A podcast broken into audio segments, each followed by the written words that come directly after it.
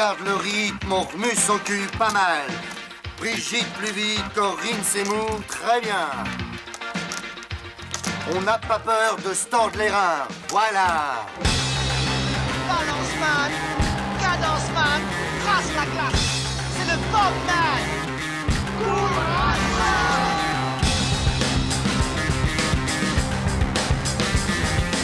Et allez, allez, bouge-toi le cul Allez, va chercher Grouille-toi Ouh. Là Mais ne courez pas comme des cons.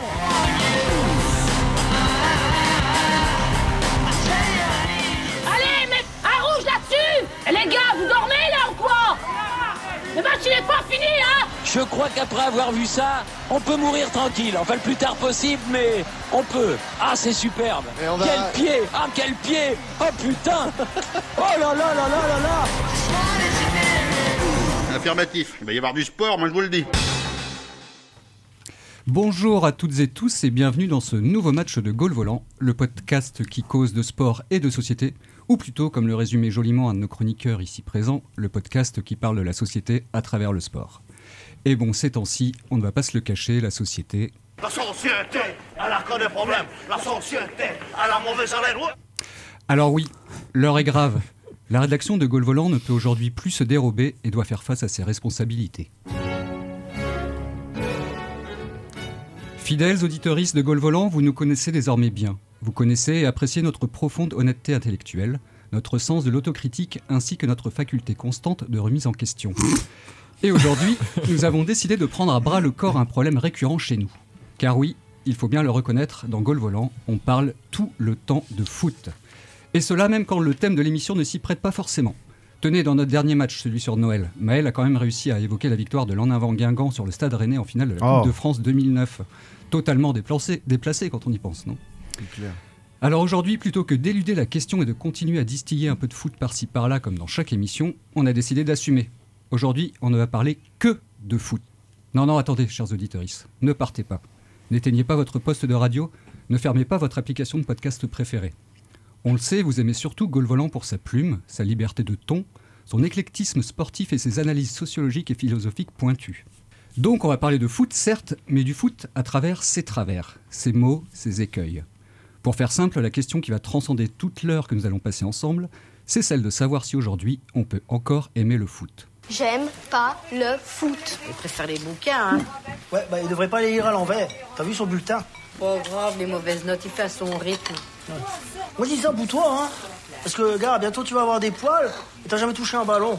Tu veux pas devenir un petit PD, quoi, quoi Car oui, C'est mignon. cette question se pose de plus en plus. Le foot, c'est, on peut le dire, la première religion au monde, une religion bien aliénante comme toutes les autres, et surtout une religion qui occulte à ses fidèles toutes les coulisses d'un sport dans lequel règne dopage, corruption et magouilles diverses, en résonance avec le grand bordel capitaliste de l'économie néolibérale. Mais aussi en résonance avec tous les maux de notre société, violence, racisme, misogynie ou homophobie, comme on vient de l'entendre.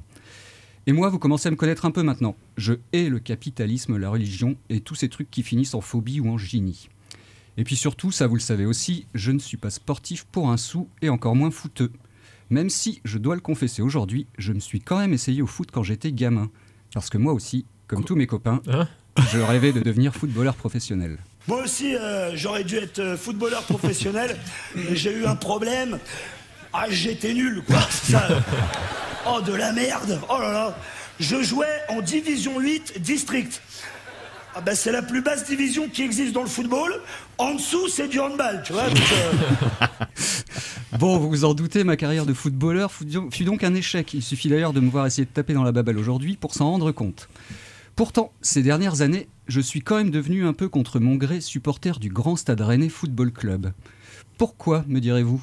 Eh bien, tout simplement parce qu'un jour, il y a longtemps, je suis tombé fou de toi. Me demande pas comment, c'est arrivé comme ça. Depuis, le temps a passé et je suis toujours là, toujours à tes côtés. Bah ouais, hein, faut être honnête, le foot, c'est quand même un peu chouette. Le foot, c'est ces moments entre 22 potes qui se retrouvent un lendemain de soirée le dimanche matin sur un stade municipal ou dans le champ de l'agriculteur du coin. Tu sais ce qui s'y passe dans ton pré Non. Eh ben tous les dimanches, il y a 22 corneaux qui font ce qu'ils appellent du football. oui mon gars, du football, voilà ce qui s'y passe sur ton herbe. Le foot, c'est également ces grands moments de fraternité virile entre amis le soir d'un match. Alors j'écoute.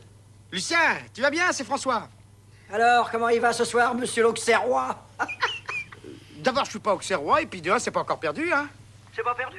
Écoutez-le, le con, il se prend deux buts dans les cinq premières minutes et il dit que c'est pas perdu. c'est des guignols, les Auxerrois, des petites bites, des gens foutre. Ah oui, et qui s'est fait déchirer la semaine dernière à Bordeaux? C'est Auxerre peut-être Dans le cul, l'OM, dans le cul, dans le cul Va te faire foutre, tiens Toi aussi, va te faire foutre Oh Mais quel connard, ce type Et puis le foot, c'est aussi tous ces moments de liesse partagée. C'était dimanche, c'est-à-dire hier. Dans les rues et sur les places, une énorme foule, sur les balcons ou sur les trottoirs, ovationne les footballeurs rennais. Ah, mais c'est à Chacun Rennes veut la toucher, Bien sûr, de France. Et alors, des scènes inimaginables se déroulent sous les yeux des stadistes rennais, stupéfaits par cet accueil délirant. 60, 80, 100 000 personnes peut-être, venant de Brest, de Lorient, de Saint-Brieuc, de Concarneau, de tous les coins de Bretagne, apportent là un témoignage de sympathie et d'admiration. L'ambiance est. De mémoire de Rennais, on ne se souvient guère d'un pareil enthousiasme. Bon, t'as reconnu Flo? Oui, c'est Coupe de France 65, Ouais, c'est marqué. 65. Rennes qui remporte la Coupe de France face à Euh, oh là, bonne question. Oh, Nice. Le- L'OM, non Oh, Sedan. Sedan. Sedan. Ouais, je l'avais. Les Ce- Les sangliers. Ce genre de victoire, ça peut même rendre complètement dingue. Bon, vous la connaissez par cœur grâce à notre générique, alors je vais vous épargner la réaction de Thierry Roland après la victoire de l'équipe de France en 98. Son fameux Après ça, on peut mourir tranquille. D'ailleurs, c'est aussi ce que s'est dit Jean-Marie Le Pen après la récente adoption de la loi Darmanin, je crois. Le foot, c'est donc tous ces moments beaux et intenses. Mais le foot, c'est aussi ça. On va parler de quelque chose d'assez grave, une scène très violente et hallucinante qui s'est passée en Turquie et un arbitre a été frappé, agressé. Ouais, effectivement, c'était un match de Super League, donc le championnat turc entre Ankara Gucu et Reyes Sport. Le président euh, d'An- d'Ankara Gucu, Faruk Koça, a frappé l'arbitre, on le voit ici euh, à la tête, au visage. Il a été roué de coups ensuite par plusieurs membres du club. Bon, ça, c'est qu'un exemple parmi tant d'autres. Là, c'était récemment en première division en Turquie, mais c'est légion courante partout ailleurs. Même en France, même dans les matchs amateurs du dimanche, on ne compte plus les violences sur ou en dehors du terrain, tout comme les propos et les actes misogynes, racistes ou homophobes. Et même mon club de cœur est touché. Il est 7h39, encore des chants homophobes dans un stade de Ligue 1. Une semaine après des incidents similaires au Parc des Princes, c'est cette fois à Rennes qu'ils ont été entendus hier soir lors Ah, du match contre ouais, Nantes. bravo, Coco. Alors le foot est-il condamné à vivre avec ses travers? Peut-on, oui ou non, encore aimer le foot? Pour tenter de répondre à cette vaste question, et malgré un mercato radiophonique peu concluant, de nombreuses blessures et des forfaits pour des raisons fallacieuses, le malheureux coach que je suis a tenté de vous composer un semblant de 11 de départ. Qui c'est qui est là? Enfin, c'est le rendez-vous des glandules, là, ou quoi? Jolie brochette. À ma gauche, parce que dans la vie comme sur le terrain, il ne compte pas les kilomètres de course souvent vaines, mon ailier fougueux, mon numéro 3, mon Bichente. Bonjour Benjamin. Oh, c'est moi Eh oui. Oh oui, incroyable, bonjour Alors, l'ailier, c'est pas le numéro 3. Euh, Ça y est, ça commence. Pardon. De quoi tu vas quoi nous un parler, ailier Benjamin? Euh, Moi, je vais vous parler de, euh, de vieux cons réac. Voilà. Tu vas pas parler de Flo? Cool. Non, non, bah non, il est pas vieux. Il est jeune.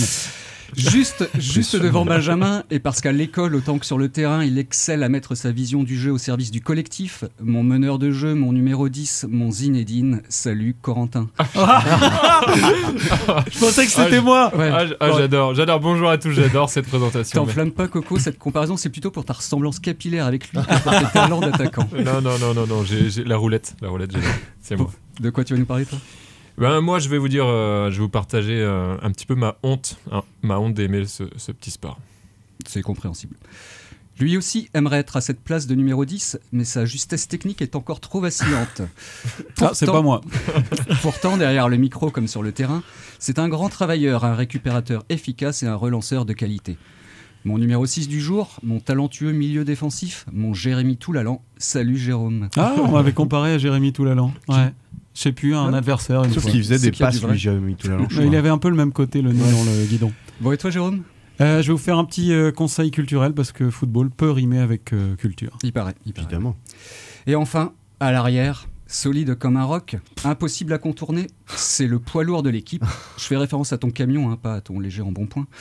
Mon stopper indispensable, mon numéro 5, mon Franck Leboeuf. Salut Flo.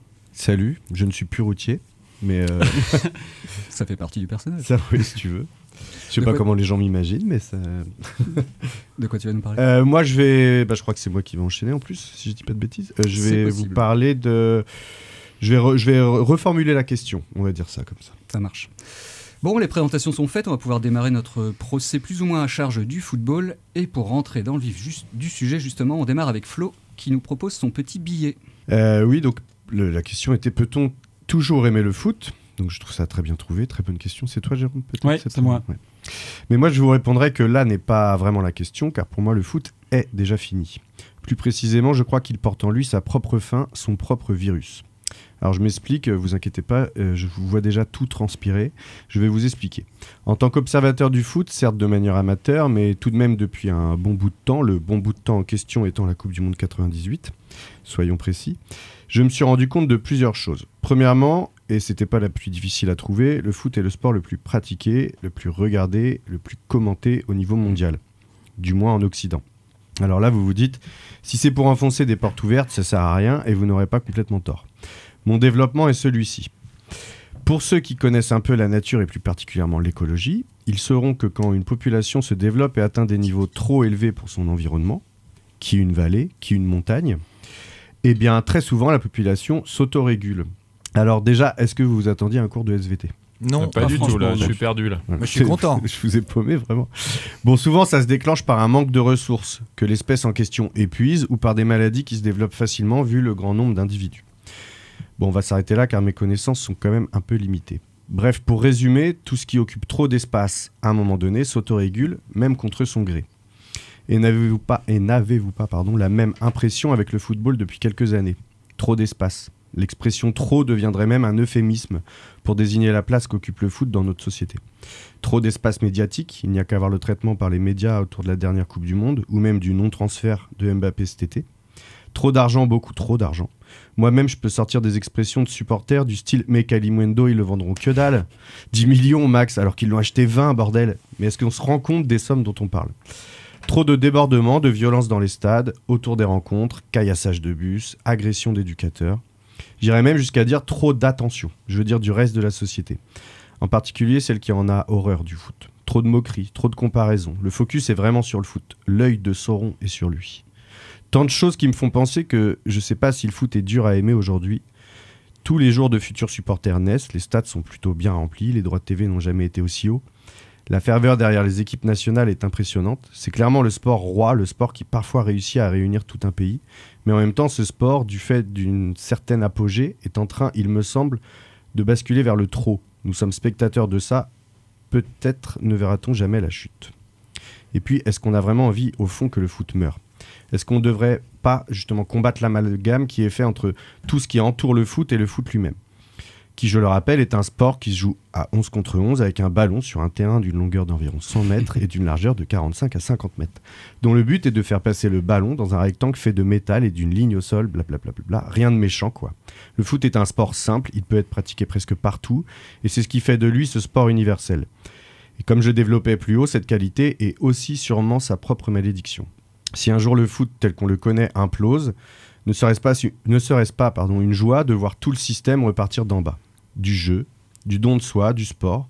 Pourrait-on entendre ou lire alors Le foot est mort, vive le foot? Merci Flo. Et pour une fois que tu parlais pas que de toi, ben on aurait aimé que ça dure un peu plus longtemps. bon, en tout cas, ça tombe plutôt à point. Ton petit billet va nous permettre de démarrer tout de suite le débat qui nous réunit aujourd'hui. Et j'attendais, je ne vous le cache pas, ce moment avec un peu d'impatience. Je vous demande de vous arrêter. Non, moi je crois qu'il faut que vous arrêtiez d'essayer de dire des trucs. Ça vous fatigue déjà, et pour les autres, vous vous rendez pas compte de ce que c'est. Non, je, Je- ne me calmerai pas. je non, je ne me calmerai pas. C'est pas vous qui posez les questions et c'est pas vous qui donnez les notes.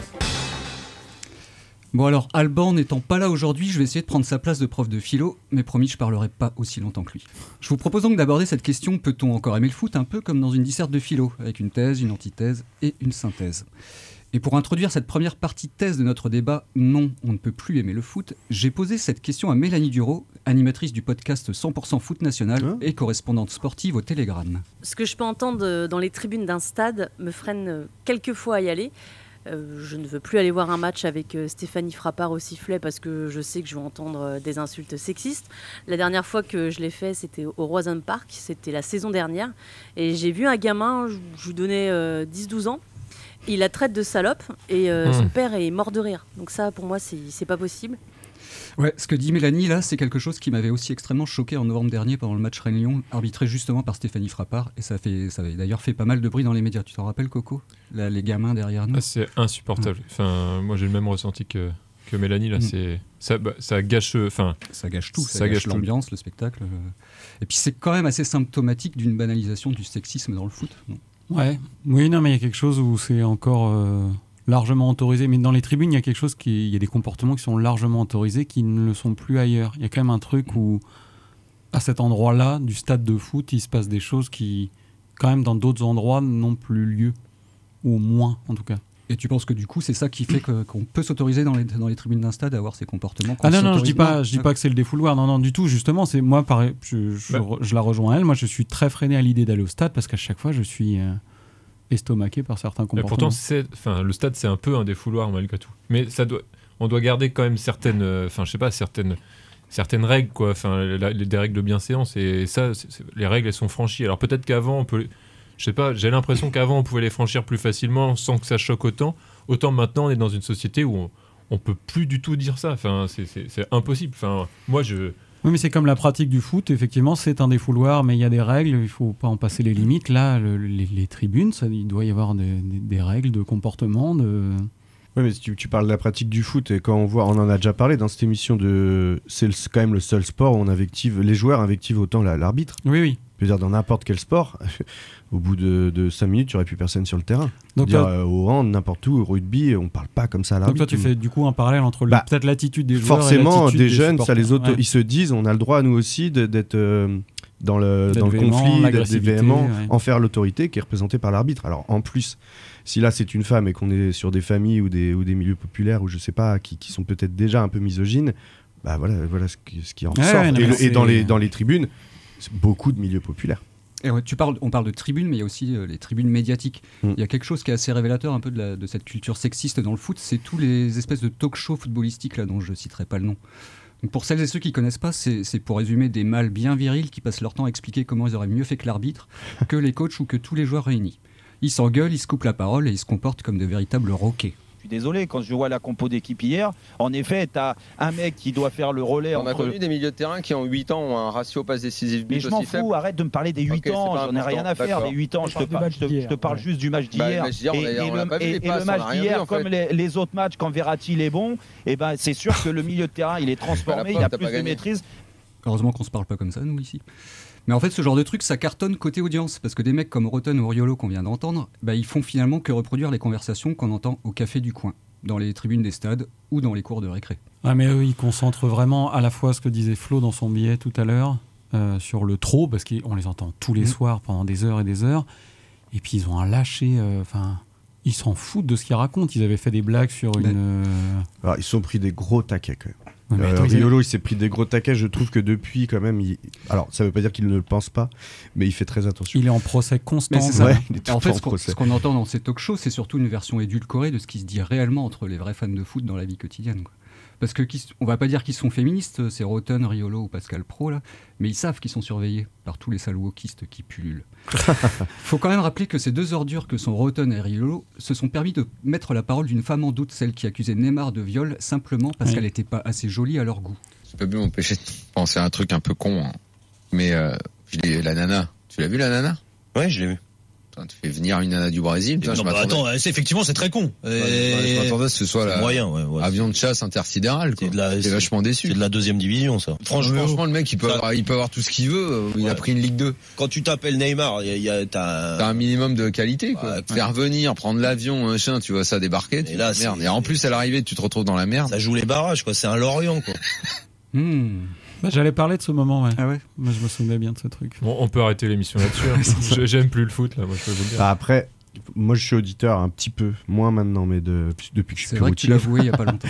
de, de l'after. Et euh, moi j'écoutais pas quand c'était ce moment-là. Je pense que c'est vraiment une épée de Damoclès depuis ça. Et il y avait aussi euh, un défenseur du PSG, il l'avait traité de transsexuel. euh, un Brésilien qui est à Chelsea maintenant, je ne trouve plus. Thiago Bref, Silva. Thiago Silva. Et ben justement, Et- si, si la culture du foot elle a du mal à se défaire d'une certaine culture sexiste, il y a aussi un autre problème qui traverse le foot. Et Mélanie Duro, que j'ai questionné, le souligne très bien. Euh, je supporte plus entendre des enculés aussi à tort et à travers, alors qu'on a expliqué mille fois que c'est une insulte euh, homophobe. Donc les personnes qui le hurlent le font en ayant bien conscience de ça et en assumant totalement euh, leur homophobie, ce qui est un délit, rappelons-le.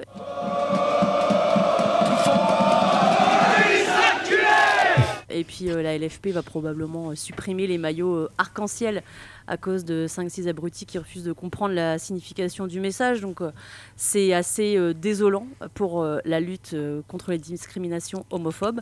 Mais on n'a pas le droit de se plaindre parce qu'apparemment la LFP est très très en avance par rapport à la FFF. Ça donne pas beaucoup d'espoir. Jérôme, tu voulais réagir?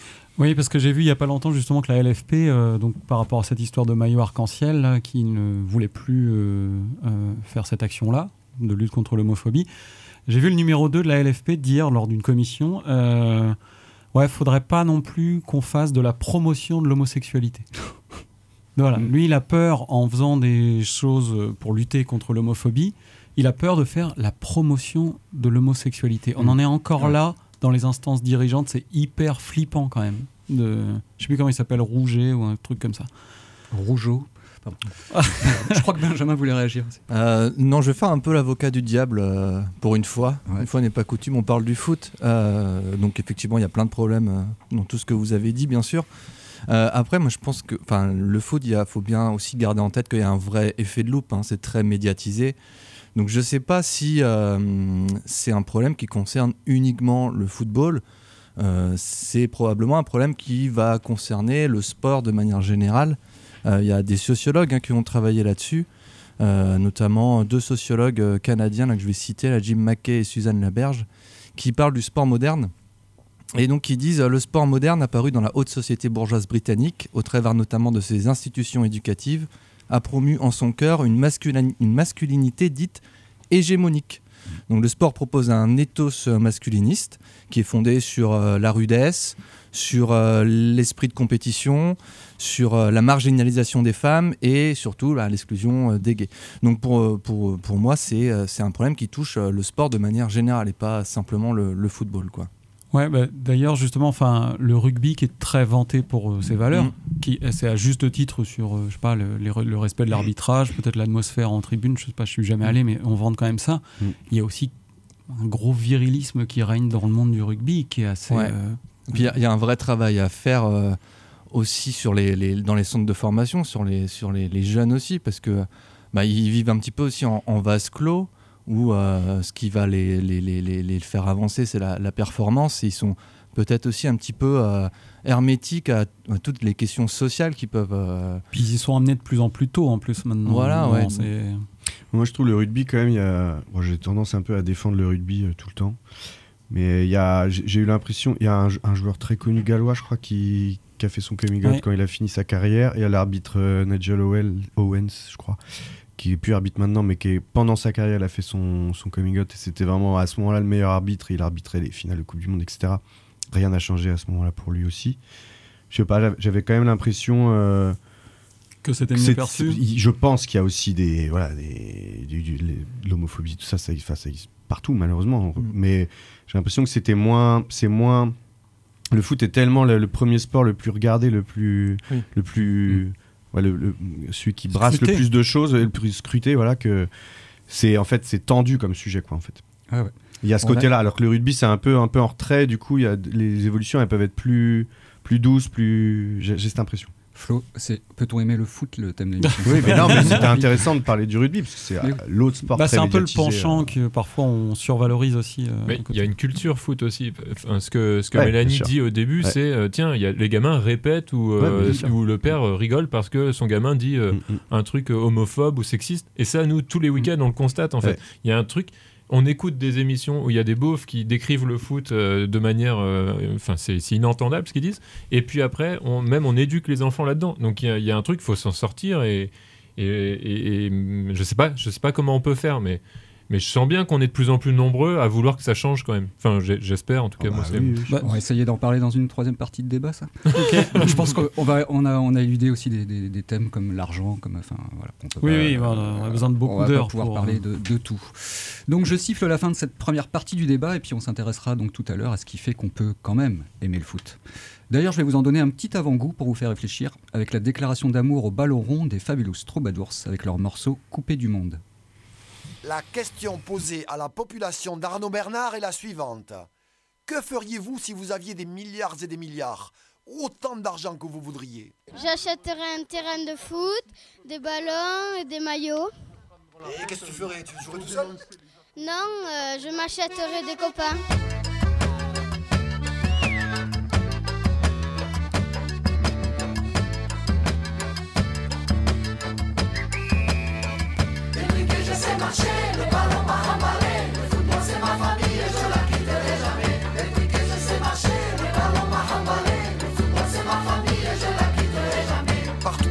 Allé, dans le monde voyager, j'ai vu des jeunes dans les rues jouer au ballon pieds nus. J'ai jamais pu résister à l'appel de tous ces pieds. J'ai dribblé et j'ai shooté, le soir j'étais intégré. Depuis que je sais marcher, le ballon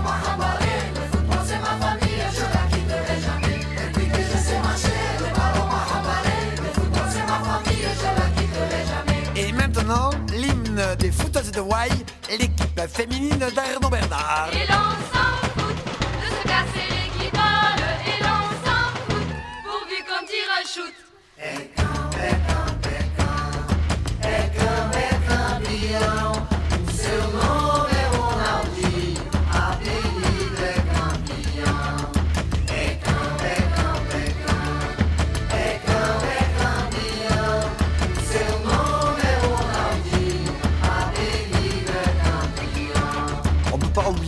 12 de rugby.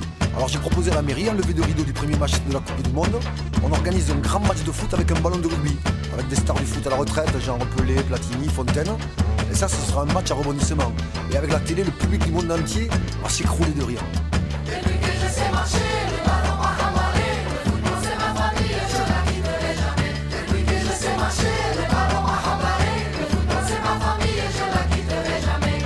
68, t'avais des gauchistes qui disaient le sport c'est un avertissement. Ils parlaient de sport collectif bien sûr, des sports populaires. Eux ils allaient au ski, ils faisaient du karaté pour s'entraîner à la révolution. Mais nous on a grandi en jouant dans les terrains vagues. On rentrait de l'école, et allez on posait le cartable et hop le foot, le foot pendant des heures, des heures. Euh, pour s'amuser, pas pour la compétition.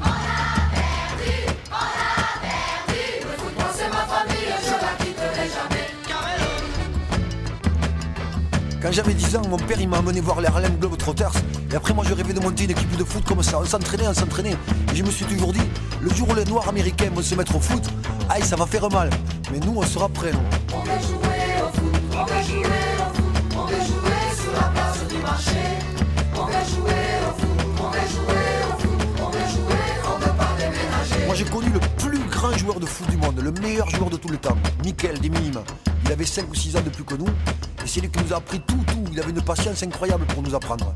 Et lui, quand il jouait, c'était fabuleux. Il faisait une feinte de corps, l'adversaire à 5 mètres, il s'embrouillait avec les jambes, il tombait. Et je l'ai vu marquer le plus beau but du monde.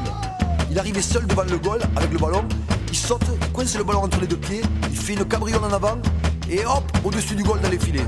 Et ce mec, il a jamais joué dans une équipe. hein. Il est allé bosser à 14 ans. À 20 ans, il avait déjà deux gosses. Et ses enfants qui sont grands, ils savent même pas que leur père c'était un génie du foot et un grand pédagogue. C'est pour ça que je veux lui rendre hommage ici. Mickaël des Minimes. Depuis que je sais marcher, le ballon m'a. Le football c'est ma famille et je la quitterai jamais. Depuis que je sais marcher, le ballon m'a. Le football c'est ma famille et je la quitterai jamais. La mairie, on leur a demandé de l'espace. Ils te disent, il y a un stade là-bas. Mais nous, ce qu'on veut, c'est le foot sur la place devant tout le monde. Tu joues avec les vieux, les enfants, les filles. Même les gamins, des fois, ils viennent shooter. C'est ça la vie. On veut jouer au foot, on veut jouer au foot, on veut jouer sur la place du marché. On veut jouer au foot, on veut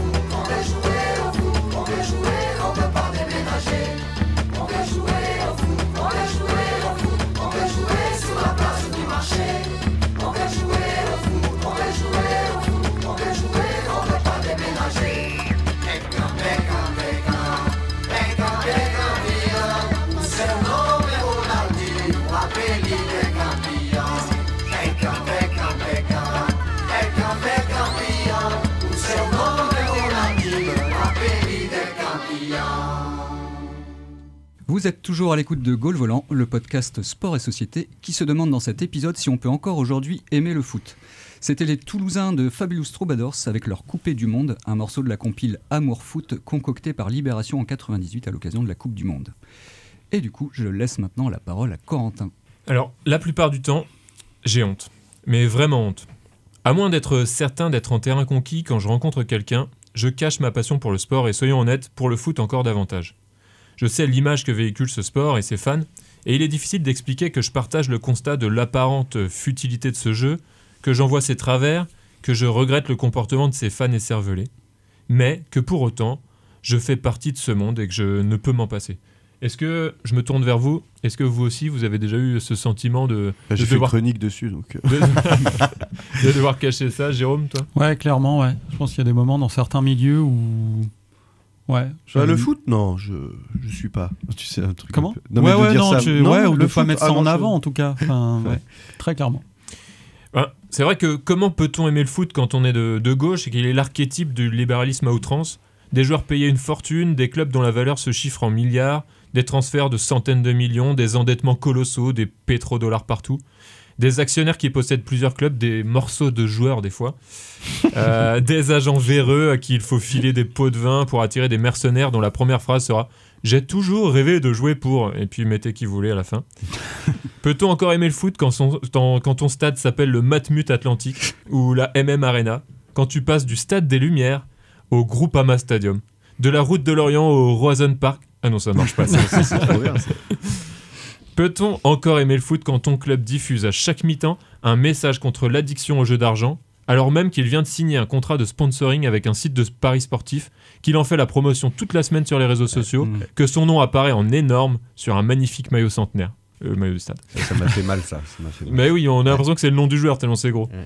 Peut-on aimer le foot quand chaque compétition devient un prétexte à faire et à vendre toujours plus de matchs Quand par exemple les matchs amicaux internationaux entre les pays européens deviennent la Ligue des Nations pour le plaisir de l'UEFA Peut-on aimer le foot quand les clubs les plus riches tentent de créer une ligue fermée permettant d'éviter toute incertitude sportive, mais surtout financière? Quand on aime le foot, on ne peut pas adhérer à ça. Personne ne le peut. On est tout simplement pris en otage par des gens qui ont trouvé un bon filon et qui sont en train de s'accaparer notre jeu. Mais ce n'est pas le foot, c'est pas notre foot. Je vais vous parler de mon foot. Mon foot, c'est celui de quand j'étais môme, quand je jouais seul dans le jardin, mais que j'incarnais Platini, Pelé, Maradona, Cruyff, tous en même temps, et moi, et moi aussi. Évidemment, c'était moi qui plantais le but de la victoire à la dernière seconde. T'es vachement vieux, du coup. Ah, d'un geste, d'un geste acrobatique après un scénario de folie à la Captain Tsubasa. Bien replacé. Mon foot, c'est celui de la cour de récré. Je sens encore ce qu'elle représentait pour moi la récré. Je me rappelle encore des postes de chacun sur le terrain, des matchs épiques CM1 contre CM2, de certains buts que j'ai mis et de leurs célébrations qui, autre époque, n'étaient pas pompées sur les pros. Tous les jours, je constate que ce plaisir de jouer ensemble existe encore dans les cours de récré et que ce foot est intact. Mon foot, c'est aussi celui de la transmission. Je ne compte pas les heures passées avec les enfants à faire des matchs dans le, dans le jardin, deux contre un, et avec goal volant, bien sûr. Oh. Bah oui, oui, quand même. Des passes dans la rue, où le voisinage s'invite parfois, sur le bitume du plateau sportif de l'école. C'est le plaisir simple de jouer au ballon, d'organiser une partie avec des inconnus dans le quartier. Eh, on, on peut jouer? Euh, oui, on va refaire les équipes. Ou des matchs improvisés à l'autre bout du monde, car c'était la voix qui passait des deux? Je peux être les deux. Car à l'autre bout du monde, car comme le dit le poncif, euh, Kofi Annan, le, le football est une langue universelle. À partir d'un âge certain, on peut aussi aimer le, aimer le foot par procuration.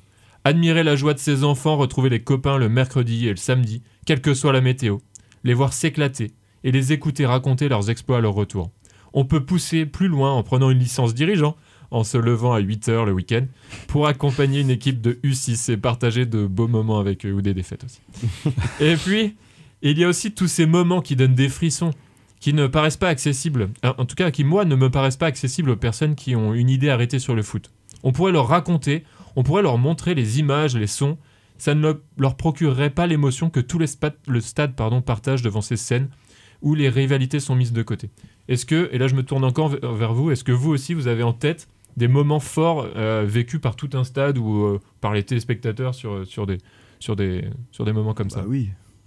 Bah oui. Bah, euh, je, je sais pas, moi, je- en tant que supporter du Stade Rennais, un des derniers matchs que j'ai fait à la maison, euh, au stade, c'était. euh, ça commence à remonter. C'était Rennes-Lyon, on leur a mis 4-1. Ah ouais, mais là c'est vraiment Ah ouais, euh, pardon. un, un sentiment de supporter. Mais est-ce que euh, des moments où les rivalités s'effacent et on Ah. est dans autre chose que, que le foot même? Mais Il y a des best-of qui traînent pas mal, sur, euh, notamment sur YouTube, de, de beaux gestes euh, que je vous conseille d'aller voir. Moi, des... je me souviens de Closeux qui marque un but de la main, personne l'a vu. Ah oui. Et qui fait. Il, il va voir l'arbitre. Il va voir l'arbitre euh, et juste. Enfin, je sais pas, c'est. Il y a Thierry Henry aussi qui fait ça. là. Alors Thierry Henry, non mais justement euh, Thierry Henry, on en a parlé avant l'émission avec Coco. Thierry Henry, quand il fait sa main euh, face à l'Irlande, il sait très bien qu'il a fait main. Il donne le ballon à Galas qui marque pour que la France aille à la Coupe du Monde. S'il avait dit à ce moment-là, non, j'ai fait main, le but ne compte pas. C'est ça. Je pense que ce serait devenu mon joueur préféré. Ouais. Moi, je trouve qu'il cristallise dans cette action euh, tout ce qu'on déteste du foot, en fait. C'est-à-dire que le, le jeu ne compte plus, c'est juste l'enjeu qui compte. Ben voilà, ouais. Et c'est très foot. Et on le comprend parce qu'il est poussé par un truc où normalement ils auraient dû se qualifier avant, machin, tout. Ils sont pas loin de se faire sortir. Mais par contre, s'il dit non, j'ai fait main, moi définitivement, c'est mon joueur. euh, Oui, t'es déçu sur le moment pour ton équipe nationale. Euh, les gars, le, le débat c'est tout à l'heure, hein, c'est pas maintenant. C'est lui, lui, il nous pose des questions. Finis ton Moi, j'ai- bah, j'ai regardé. En fait, j'ai regardé aussi euh, ce genre de vidéo où tu vois des mecs euh, qui tombent dans la surface et puis qui, qui se relèvent, Ouais, qui voilà, disent ok, euh, non non, il n'y a pas faute, euh, il n'y a pas de penalty alors que le- Ouais, l'arbitre avait ouais. sifflé penalty. Euh, j'ai pensé, on a parlé avec Jérôme aussi euh, à Eriksen. Enfin, ce qui se passe Mm. Ouais. au moment. euh, bah, au moment où il fait, il fait sa crise cardiaque, c'est tous les joueurs se mettent autour, mais aussi à son retour, quand il y a, il y a tout le stade, quelle que soit le- l'équipe qui supporte, Ouais. qui est en train de chanter son nom. Enfin, ça, ça donne les frissons. Il y a des moments comme ça qui donnent Ouais, les frissons. Bah, un joueur qui avait bloqué la, la langue de son adversaire qui faisait une crise d'épilepsie, euh, il se faisait entailler les doigts pour lui retenir la langue. euh, Je sais plus qui c'était. Yepes quand Fouet s'écroule euh, aussi, euh, qui Mais- est en train d'appeler les secours. Enfin, c'est des trucs assez touchants. ouais. Ouais. Ou même quand je vois, euh, je sais pas si vous avez vu ces images-là, mais les peluches euh, qu'on lance euh, Ouais. dans, dans le stade, et, et le, le stade est rempli de peluches. Enfin, c'est- plus du foot, mais euh, c'est quand même lié à ce sport, Oui. et, et je trouve ça. Enfin, moi, ça me donne les frissons à chaque fois. Alors, oui, c'est difficile d'expliquer tout ça à quelqu'un quand, quand on, quand on le rencontre, qui a déjà une idée préconçue sur le foot, euh, pour qui son côté populaire est un frein, alors que euh, pour moi, il s'agit de son plus gros atout. Alors, je dois dire qu'au départ, je pensais vous parler de la plus belle des compétitions sportives. Une compétition qui fait justement le lien entre euh, ces deux mondes que l'on oppose souvent, le monde amateur où la pratique est comparable aux autres pratiques sportives, moins stigmatisée, malgré le comportement totalement inadapté de certains parents, et le monde, le monde souvent, pardon, et le monde professionnel, si souvent décrié. Est-ce que vous voyez de quelle compétition je vais vous parler? Bah, je l'ai joué. Évidemment, je l'ai joué. C'est quoi La Coupe de France. Mais oui, la Coupe de France de football. Bah, dis donc. Mais franchement, l'histoire, elle est magnifique. Faire participer et se rencontrer tous les licenciés d'un même sport. Faire en sorte que, quel que soit son niveau, chaque année, il soit possible d'être ce gamin qui était dans le jardin, que ce gamin puisse réellement se mesurer à ses stars, aux références de la discipline, et pourquoi pas réussir l'exploit. Alors on pourrait le traduire, l'exploit, si vraiment on va au bout de l'idée, la victoire de l'équipe soudée contre celle aux individualités professionnelles. Elles sont belles ces images de clubs qui exultent au tirage d'un club de Ligue 1, de ces petits stades qui prennent vie à l'occasion du match de la décennie, de parties se jouant sur des pelouses de stades municipaux. On a tous en tête les parcours de Calais, Quevilly ou des Herbiers, où le temps d'un match, le boucher, le jardinier et le plombier du coin ont l'occasion de faire gagner ce foot de gamins contre celui des footballeurs pros qui, malgré eux, représentent ce qui est communément appelé le football business. Merci Coco pour t'être euh, livré de la sorte sur ton amour inconditionnel mais honteux du foot. Et puis aussi pour cette belle déclaration euh, d'amour pour la Coupe de France. Même si je mettrais un petit bémol, tu parlais d'une certaine pureté du foot amateur par rapport au foot pro.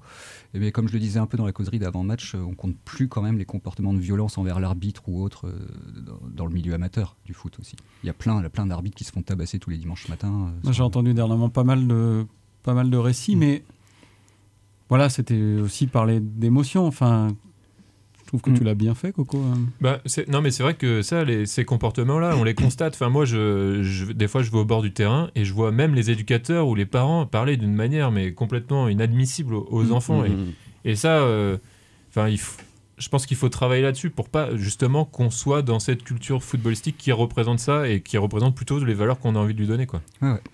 Bon, en tout cas, promis, je vais pas une nouvelle fois diffuser un enregistrement de toi en train de beugler au stade, même si ça pourrait être révélateur de, de toutes les émotions que ce sport peut susciter en toi. T'en parlais justement, les émotions, c'est peut-être ce qui peut faire consensus autour d'un possible amour du foot. Et à ce propos, je laisse de nouveau la parole à notre consoeur Mélanie Duro du podcast 100% Foot National, qui je crois va nous parler d'un obscur club de foot breton. Au départ, si j'ai aimé le foot, au-delà de prendre de, beaucoup de plaisir en y jouant, ça a été les émotions que ça a pu me procurer euh, très jeune quand j'allais euh, voir Saint-Brieuc à Fred Aubert dans les années 90. Ah oui. Que Yannick Losso claquait des buts à chaque match euh, pour une victoire quasi systématique à domicile. C'était vraiment une sensation de grande joie, de grand bonheur.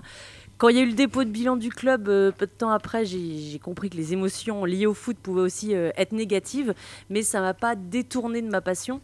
Si le football aujourd'hui a beaucoup évolué, que ce soit sur euh, bah, les grosses sommes d'argent qui circulent ou sur l'athlétisation des joueurs, l'émotion, pour moi, elle est toujours présente quand je regarde un match du Stade Rennais, par exemple. Ah. Donc oui, je pense qu'on peut encore aimer le football. Donc pour Mélanie, on peut encore aimer le foot. Et je vous le demande maintenant à vous, messieurs, quels arguments pourraient venir étayer cette thèse Hormis les arguments de Coco qui sont, qui sont très bons arguments. Moi, à chaque fois qu'on me pose la question, euh, que justement euh, j'aborde le fait que j'aime le foot dans des milieux, euh, comme on disait, plutôt à gauche, plutôt qui sont euh, très réticents à tout ce qui est comme ça, très médiatique et tout, enfin voilà, où il y a beaucoup d'argent, etc. Je dis, ben, en fait, qu'il y a un moment où j'arrive à avoir un regard de, de juste ce qui se passe sur le carré, en fait. Enfin, le Mm. rectangle pour le coup. Et, euh, et j'oublie tout, en fait, je suis juste dans le jeu, quoi. Les belles années de Rennes, là, il y a deux, il y a deux, ans, c'était un, kiff total euh, de voir en plus l'équipe que je supportais euh, jouer comme ça. Et encore maintenant, quand je regarde les résumés, je sais pas, cette année, a Brest. ben voilà, j'arrive à oublier tout ça et me dire, ah ouais, on peut quand même avoir des belles choses comme ça, même malgré tout ça, en fait. Et déjà, rien que ça, c'est ça qui continue à me faire aimer le foot, quoi. Parce que si tout le monde jouait comme. Je je sais pas, des fois quand on regarde la Ligue des Champions, ou même euh, encore plus en particulier les équipes nationales, genre la dernière finale de la Coupe du Monde, elle est dégueu. Enfin, c'est pas du, enfin, c'est pas beau comme foot. Ah, on est d'accord. Le- L'enjeu surpasse le, le- le jeu, et du coup là, je comprends que les gens disent, euh, bah, c'est nul ce match. en Ou, bah en fait, euh, c'est nul en termes de qualité de jeu, peut-être. Ah oui, mais- euh, enfin, moi, je- le, le- le deuxième but, justement, de- tu dis oublier le, le- oublier un peu le contexte. Euh, moi, le- je voulais pas, je voulais boycotter la Coupe du Monde au Qatar. J'ai pas réussi. Je me retrouve devant la finale et je me faisais un peu chier. Et il- Mbappé marque. Et le deuxième but d'Mbappé, oui, mais une reprise de volée, tu sens qu'il met tout dedans. Oui. Enfin, Il y, a- il y a une, une espèce de rage, de force, de. je sais pas, C'est beau aussi. Il y a des actions qui sont du, dans le foot. Non, mais bien sûr. Qui sont, euh, bah, qui sont belles. Enfin, je sais pas, des, des gestes qui sont aussi. euh, en fait, quand tu t'intéresses à, à- à une activité, quelle que soit, Mhm. son, quelle que soit l'activité, tu as envie de voir ce qui se produit euh, quand on est au top niveau. Quoi. Ouais, ouais. Et ça pourrait être un match d'échecs. Si tu fais des échecs, tu as envie de voir ce qu'ils font les pros. un Et- violoniste, euh, c'est Ouais. de la virtuosité, ouais. Enfin, il y a quelque chose. euh, Et, et donc, euh, forcément, quand tu quand tu t'intéresses au foot, tu as envie de voir ce que font les meilleurs. Et c'est c'est hyper impressionnant. Enfin, Ah non, mais c'est sûr, quand tu es au stade et tout, c'est impressionnant. Mais c'est quand tu le pratiques aussi. C'est comme quand tu fais un peu de guitare et que tu vas voir un concert, tu regardes le guitariste, il te fait un solo, t'es là, putain, mais ça va à 10 000 à l'heure. Quand tu joues au foot et que tu vois certaines actions, t'es là, mais comment il a pu voir comment ils font Comment il a pu Ouais. Voir où étaient tous ces. Enfin, Ouais. oui, c'est euh, fait à la perfection, quoi. Enfin, Mais après, au-delà de ça, tu as aussi le, le drama, quoi. Toute l'histoire qui, Ah qui, oui. qui va avec. Et ça, tu vois, la finale de la Coupe du Monde, je suis désolé, mais moi, elle Non, m'a- de fait, fou. Ouais, Mais- voilà, elle m'a fait vibrer parce qu'il y avait quelque chose, quoi. Il y a un storytelling, comme on dit, mais par contre, euh, tout le monde le disait, les observateurs, que le, le- le niveau était pas dingue. Voilà, c'est juste ça.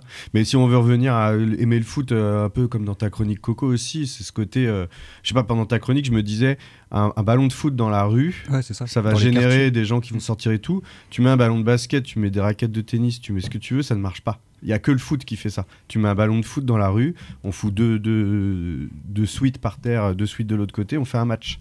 Avec des petits, avec des grands, avec le tonton qui est bourré, avec machin. euh. Non mais tu vois, tout le monde a fait des foot à la fin de repas de famille, machin. Il y a un côté universel qui fait que ce sport, il est, même si, ce que je disais tout à l'heure, il implose et qu'à un moment donné, il n'est plus ce qu'il est à l'heure actuelle, il, il existera Mais toujours. c'est aussi un élément important de la culture populaire et parfois c'est aussi boudé par, euh, bah, par snobisme Mhm. en fait. Ah bah, grave. Enfin, Ouais, c'est que je vais pas m'intéresser aux, voilà, aux, aux musiques populaires, aux pratiques populaires, Au au sport sport le plus populaire- le plus ouais. populaire, etc. ouais. Ouais. Est-ce que c'est pas pour ça qu'on a honte aussi des fois d'en parler Comme Bien si sûr. euh, Ouais, bien sûr. Moi, moi, j'ai pas on voulait se démarquer de, de ça, quoi. Si, si, il doit y avoir quelque chose un peu, bah, comme dans toute relation sociale, en fait, tu valides des cases où tu comprends les codes et il y a des endroits où tu comprends que le code, c'est pas d'être fan de foot et que c'est pas ça qui va être. euh, Et encore moins du Stade Rennais. Non. je bon, on arrive au, au bout de ce temps de débat. J'ai l'impression qu'il y a quand même moins d'arguments qui penchent en faveur d'un amour du foot. En tout cas, merci à vous. On va pouvoir trouves enchaîner. Bah ouais, j'ai un peu l'impression quand même. Goal volant, l'émission de sport et société en balade aux diffusion sur toutes vos plateformes préférées. Et c'est le moment pour nous de passer à notre traditionnel conseil Q, et c'est aujourd'hui Jérôme qui s'y colle. Alors, te connaissant mon GG, je mets ma main à couper au feu que tu vas nous parler pour la énième fois, soit de coups de tête, Souvenez-vous, on marque pas avec ses pieds, on marque avec ses couilles. soit de BD, genre euh, Saison des Roses, tout ça. T'es grillé. Le conseil culturel de Gaulle Volant. Le conseil Q. Culturel.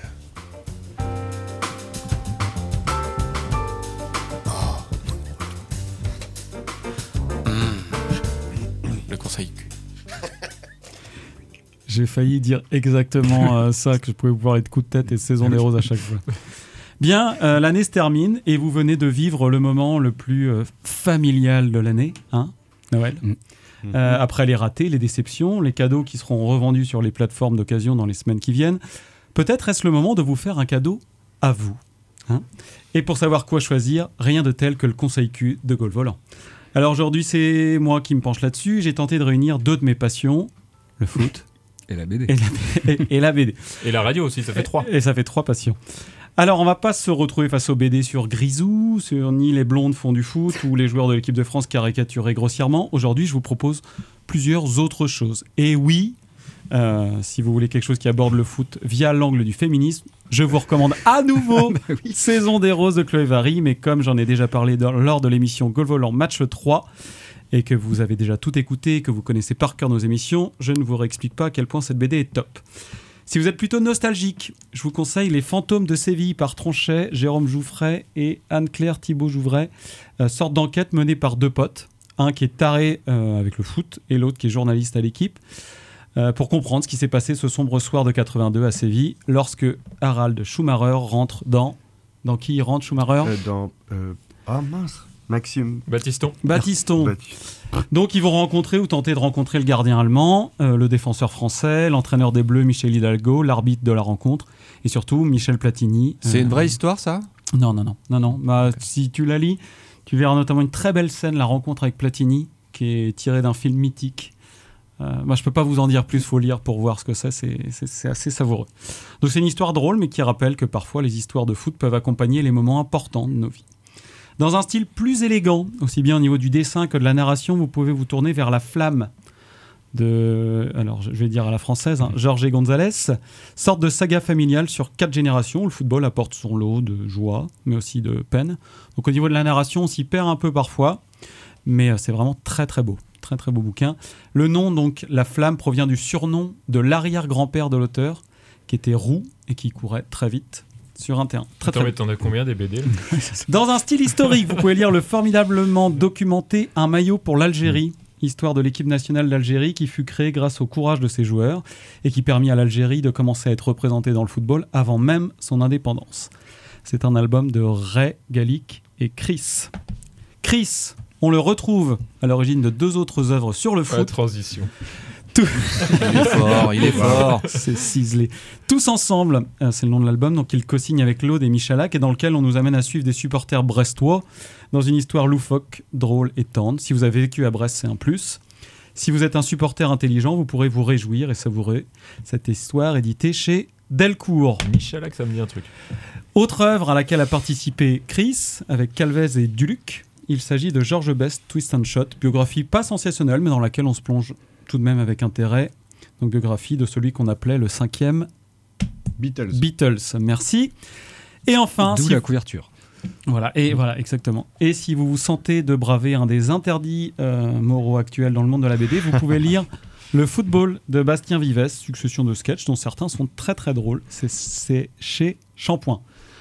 Ouh, Voilà. Ah bah, Merci Jérôme. Vous retrouverez bien entendu toutes les rêves sur le site de l'émission. Oui, c'est toi qui vas le, qui va le mettre à jour. Eh, D'accord.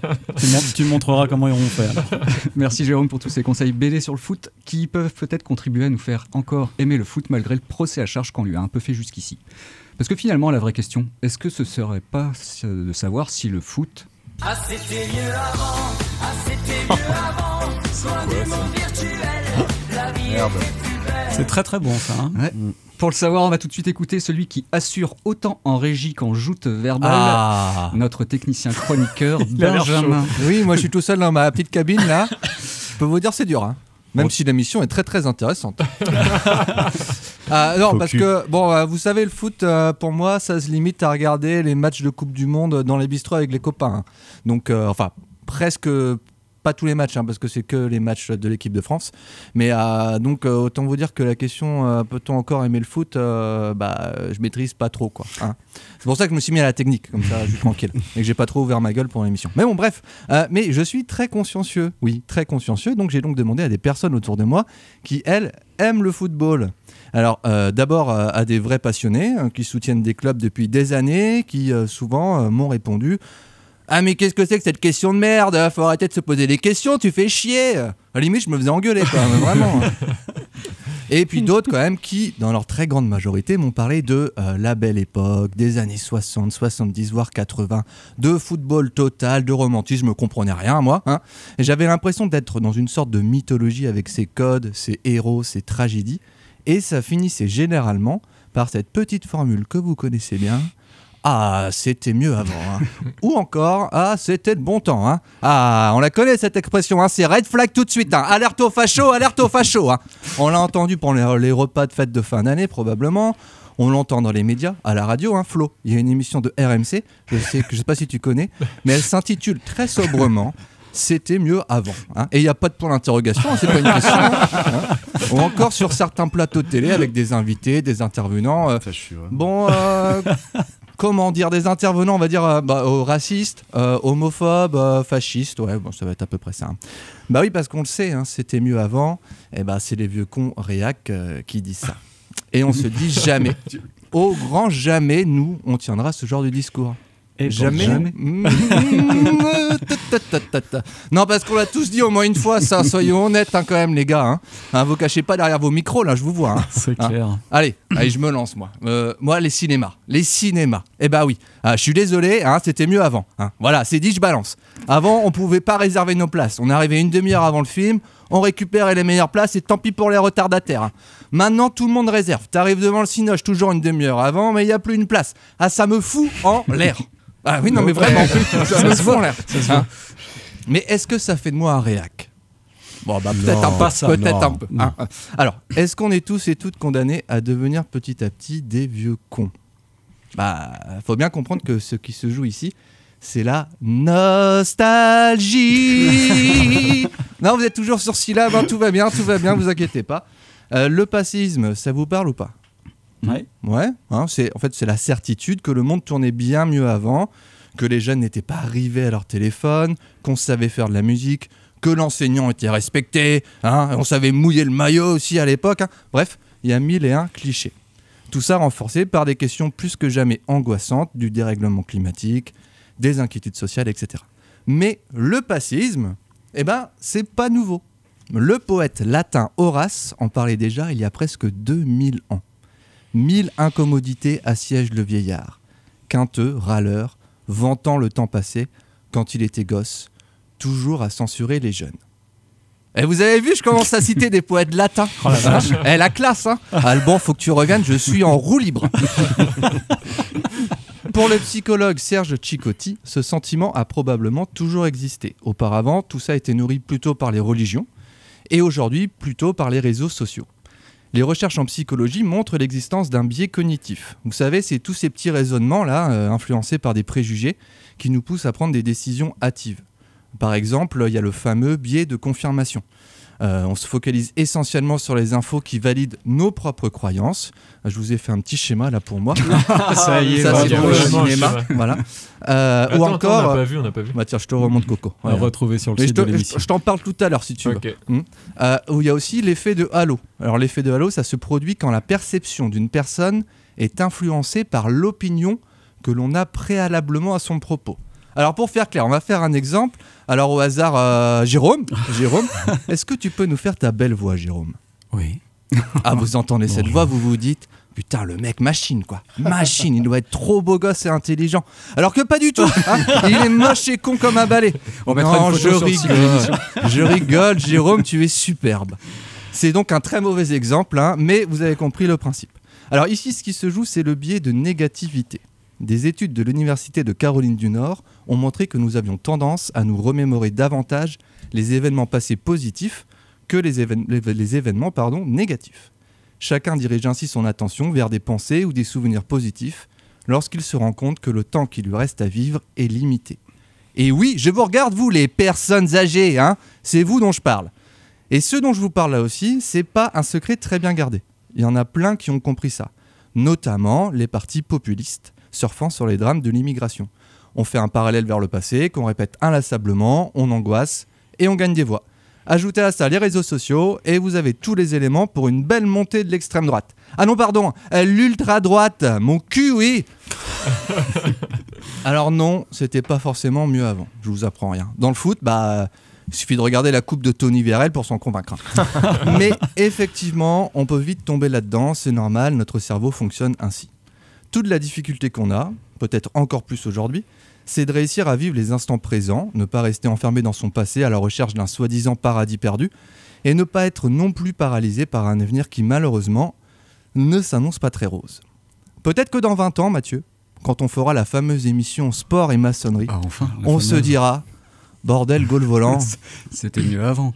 À juste titre. Merci Benjamin. C'est marrant que tu parles de la coupe de cheveux de Tony Vérel justement euh, parce que je comptais vous proposer un petit morceau du groupe Trotsky Nautique qui s'appelle Foot et qui parle des coupes de cheveux des joueurs.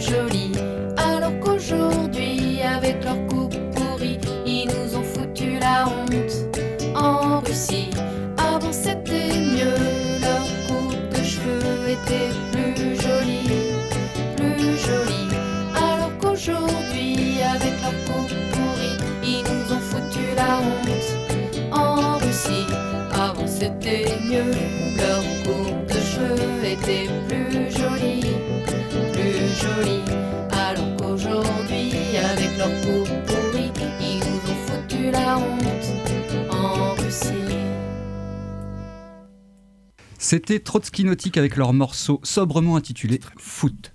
Car oui, dans le match d'aujourd'hui de Gaulle Volant, on s'intéresse au foot et plus particulièrement à la possibilité ou non d'un amour du foot. Flo nous a parlé de la mort prévisible de ce sport, alors que Corentin nous en a lui confessé son amour malgré tout irrémédiable. Et entre-temps, les débats ont été plutôt houleux.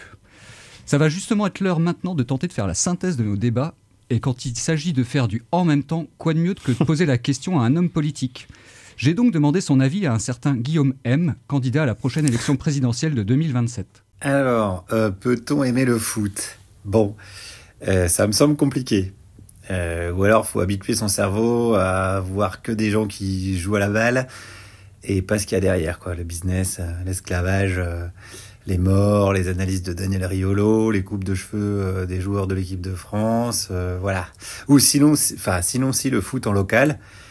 Euh, c'est- alors, si on enlève euh, bah, tout ce qui est beaufry, virilité toxique, et les tacles par derrière, les flaques de boue devant les cages, euh, la coupe de cheveux de votre beau-frère qui joue arrière droit et qui est nul. Donc bon, oui, je dirais qu'on peut aimer le foot, mais c'est compliqué. J'ai l'impression qu'aujourd'hui, c'est plus facile d'être l'avocat de Nandal Lelandais que celui du football en général. Voilà, ça, ça n'engage que moi, bien évidemment. Je vous embrasse. On t'embrasse aussi, Guillaume. Il y a un problème avec les cheveux, ce garçon. hein. On peut aussi se demander si c'est pas plus facile d'être l'avocat du foot que celui de Guillaume Meurice. Merci en tout cas pour ta précieuse analyse, même si je ne sais pas si on peut vraiment accorder du crédit à la parole de quelqu'un qui supporte l'OM, ouais, faut le savoir, et qui ne mange plus de viande. En tout cas, on n'est pas plus avancé, mais il va pourtant falloir maintenant essayer de synthétiser et de tenter de savoir comment on pourrait plus facilement aimer le foot dans le contexte actuel. Mélanie Duro, correspondante sport du Télégramme, qui nous donne son avis éclairé depuis le début de l'émission, a-t-elle déjà une première piste? Si j'aime toujours le football pour euh, ce que ça génère comme émotion chez moi, je peux pas nier qu'il y a certains à côté qui me dérangent euh, de plus en plus. Ça peut être euh, des choses euh, très basiques comme euh, la non-accessibilité des joueurs et des entraînements aussi pour le public. Moi, j'ai des centaines de photos de moi où je suis gamine avec des joueurs pros et je trouve ça dommage que les enfants aujourd'hui ben, ne puissent pas vivre des moments comme ça. Ça reste inoubliable, gravé dans la mémoire et puis ça rapproche encore plus de son club de cœur. Bon alors les gars, vous en pensez quoi vous? Une plus grande proximité avec les clubs pro, faire tomber certaines barrières, s'éloigner du sport spectacle et de tout ce que ça engendre? Est-ce que c'est ça, ça peut contribuer à reconstruire la possibilité d'un amour sain du foot? C'est compliqué. hein. Ouais. Il y a du boulot là. Ouais, c'est sûr, il y a du taf ça. Il y a tellement d'aspects. euh, Coco, on parlait aussi tout à l'heure euh, sur les, les gamins qui font des, Mm. des matchs. Moi, j'observe les matchs euh, des gamins dans la cour. Euh, c'est assez euh, troublant la manière dont ils se comportent. Effectivement, ils célèbrent un but toujours en imitant. On a l'impression qu'ils ils imitent dans tous les comportements. La manière de parler aux, co- aux coéquipiers, ils se râlent dessus euh, énormément. Et tu as tout un boulot à faire là-dessus. Moi, je... Parce qu'on disait tout à l'heure. Ouais, ils ouais. voient ça, donc ils le refont. Ouais. Il y a une question d'éducation, tout simplement. L'éducation. euh, Oui, mais l'éducation, le elle n'est pas que des Non, parents, non, elle est non, non, aussi des parle- médias, etc. Il faut que les éducateurs sportifs éduquent aussi à comment être supporter, comment aimer, enfin comment. Ouais, bien célébrer. Alors, il y a, sur SoFoot, là, il y a des articles dernièrement qui parlent de, de- des parents aussi qui sont ingérables Mm. sur les- le, le bord des terrains. Euh, moi, je vois aussi en tant qu'enseignant, parce que je suis enseignant dans une école primaire, euh, on a, à un moment donné, le foot était trop compliqué. On décidait, bah non, on va pas leur faire faire foot euh, en sport, parce qu'ils en font déjà suffisamment et tout. Moi, je pense qu'il faut aussi quand même se ressaisir du truc, et moi, je proposais justement, faisons du foot avec eux pour leur peut-être tenter de leur réapprendre euh, Ce que c'est vraiment que le foot. bah, ce que c'est qu'un sport collectif. Euh, peu importe que ce soit avec un frisbee, un ballon ovale, un ballon, juste quand tu fais un sport co, euh, le respect de l'arbitre, le respect de tes coéquipiers, tes adversaires. Dans le foot, t'as l'impression que tout ça est tellement pff, parti loin. Ouais, parce qu'en plus, on n'a pas, on pas abordé du tout ce sujet-là, mais le foot, c'est le seul sport collectif pratiqué comme un sport euh, individuel. Enfin, c'est une phrase qui Tu parles de existe. quoi. Jérôme, là, non? Non, non, mais euh, un, un peu par Jérôme aussi. Mais moi, j'en ai fait deux ans et j'ai halluciné dans des tout petits des clubs. Il y a des mecs qui sont vraiment en mode euh, carriériste. Tu vois, c'est ridicule, quoi. Tu le trouves, tu le vois dans aucun autre sport. Je sais Mm. pas si dès le début du foot c'était comme ça, mais il y a vraiment l'attaquant, s'il marque ses 12 buts, il est content, euh, il s'en fout que son équipe soit ouais. dernière. C'est un truc qui me dépasse, moi. C'est marrant, ça- je viens de, je viens de faire l'acquisition d'une Xbox. et donc je joue, je joue à FIFA. Ok. Et ce qui m'a fait halluciner dans ce jeu que je connaissais pas jusqu'à maintenant, c'est qu'il y a une partie qui s'appelle carrière de joueur. C'est-à-dire que tu peux Ouais. choisir de, de, De- de jouer pour, pour construire ta carrière. ouais. C'est très individualiste en fait, c'est pas du tout. euh, Oui, c'est joue à avoir ta carrière Ouais. à la maison, quoi. Alors qu'avant, tu jouais avec les, les vedettes et euh, ouais. Mm. C'est Ouais, tout ouais. le paradoxe du foot, c'est que c'est euh, c'est le sport numéro un, c'est un sport collectif, et pourtant on est dans une société hyper individualiste. Donc on se retrouve avec des choses comme ça. ouais. J'ai écouté une émission de radio il y a pas longtemps qui euh, justement parlait de, de ça et qui euh, mettait en avant un élément, euh, les célébrations justement. Il disait qu'il y a, c'était mieux avant, parce qu'il y a, il y a- il y a 20 ans, Ah, ça. Le- la première réaction du buteur, c'était d'aller voir son équipe et d'aller voir Ouais. son passeur notamment. Ouais. Aujourd'hui, sa première réaction, c'est d'aller voir le public. Les et caméras de- avant le et public. les Les caméras caméras. et, et te- de tendre l'oreille ou de faire un truc comme ça. Et seulement dans un second temps, Ouais. il va vers euh, ses coéquipiers. quoi. De faire sa célébration à lui, qui va bien passer sur les Ouais. réseaux et tout ça, quoi. De toute façon, il se dirige vers la caméra, il se dirige même pas vers le public d'abord, c'est d'abord la caméra. Non mais les célébrations des années 70 c'était trop drôle, il levait les bras, il retournait... euh, il y avait un truc ultra- une spontanéité Ouais, quand tu vois ça. les images, c'est vraiment. Ouais. euh, il était ouais. juste content, il levait les bras en l'air et il repartait vers euh, faire l'engagement, enfin que l'autre équipe fasse l'engagement. C'était très soft. Mm. Mais ça, montre qu'on va vers plus d'individualité, quoi, Ah bah ouais. d'individualisme. Et- Donc pour résumer, retrouver du collectif, quoi. le sens du collectif. Bah, s'il y a bien un sport par essence qui est collectif, c'est le foot. euh. Ouais, ouais. Après, c'est sûr qu'il va falloir aussi trouver un moyen pour que les instances, euh, enfin, je sais pas, puissent agir à un endroit, à un autre, Mm. pour que ça se passe mieux. Bah, moi, je suis effaré sur, euh, par exemple, les matchs de, de foot à haut niveau. Quand quelqu'un s'adresse à l'arbitre, s'il s'adresse mal. Mais oui. Ça, c'est pas dur, les solutions, elles sont faciles à trouver Bah, on là-dessus, met des rouges, il y a une sanction qui existe. Ah, mais il y aurait, euh, il y aurait euh, deux mois où euh, on finirait les matchs à 4 contre 5. Enfin, je crois qu'en dessous 7, les matchs s'arrêtent, je sais pas quoi. Enfin, il y, a- il y a une règle Ouais. qui existe. Je veux dire, en vrai, si tu appliques la même exigence que dans le hand, le rugby, j'en sais rien d'autres sports, mais en, Ouais. en 20 minutes, il n'y a plus personne sur le terrain. J'exagère à peine. hein. Moi, quand je regarde des matchs, des fois, je me dis, mais c'est pas possible comment ils parlent Mais à du coup, l'arbitre. tu modifies ton comportement, quoi. Oui, bah, par contre, il y aurait deux mois, le foot serait, compli- ce serait compliqué. Quoi. Il n'y aurait plus grand monde sur le terrain. C'est pas possible. Dès qu'il y a un truc qui s'approche de l'arbitre, il il l'invective. Puis il y a- il y, a quelque chose vis-à-vis des, des- des joueurs qui, est, je trouve, très étrange. Que- alors, les joueurs de foot sont trop payés. C'est une. euh, Tu trouves? C'est une certitude, Oh. c'est une réalité. Mais je trouve que ça permet aussi de les déshumaniser Oui. à certains moments. Là, je vois par exemple, si on reprend l'exemple du Stade Rennais, je vois Kalui Mwendo, je sais plus comment ça s'appelle. Prononce son nom correctement, ouais. s'il te plaît. L'attaquant de, de, de- de Rennes, euh, qui se fait siffler, qu'on traite de feignant, de. Enfin, Ouais, c'est un ga- c'est en fait c'est un gamin de 22 ans Ouais, qui joue et qui se fait pourrir par tout un stade. Euh, quelles que soient les sommes qu'il gagne, on pourrait aussi juste, je sais pas, le. A- enfin, c'est pareil. ça- L'humaniser, quoi. ouais, ouais, c'est ça. Réhumaniser les, les vedettes aussi. Et tu, ils sont trop payés, d'accord, mais en fait, euh, c'est que dans le foot où ça choque autant que Ouais. les, les artistes soient trop payés parce que on peut, si on considère que c'est un divertissement, eh bien en fait, dans tous les divertissements, à un certain niveau, les gens sont trop payés. Le Et Lara Fabian, moi j'irais bien la, la- la siffler aussi parce que je trouve ça nul ce qu'elle fait et elle est trop payée. Et tu Alors, vois, il faut que tu réactualises tes connaissances Ah. musicales parce qu'elle Je sais chante- Elle est pas chante morte. Je sais même mais pas si elle souvent- existe encore. Céline quand Dion, même. ça marche Les comédiens, les acteurs de cinéma, souvent on fait parallèle Deux avec par ça. deux, c'est un très. Pardon. Non, mais Bon. en vrai, ils sont payés des sommes incroyables, les acteurs de cinéma. Personne ne se pose la question. Tu vois. Vincent Cassel, il fait que du cinéma de Oui, gauche. mais alors- Vincent Lindo, ah, je peux te dire. Oui, mais là, j'ai l'impression qu'on prend le truc dans l'autre sens. C'est bah, regardez, Oui, là-bas aussi. C'est juste, ok, ils sont trop payés. Mais rendez enfin, il faut quand même leur rendre. c'est- un, un gamin qui joue au foot, qui Oui. gagne trop d'argent. Ça lui, d'ailleurs, ça lui rend pas service non plus. Mais euh, faut, faut arrêter aussi de l'insulter dès qu'il a raté trois passes Non, ou qu'il bien a sûr. pas marqué pendant cinq matchs. A- ça atteint un espèce de délire. Et justement, ils sont déshumanisés.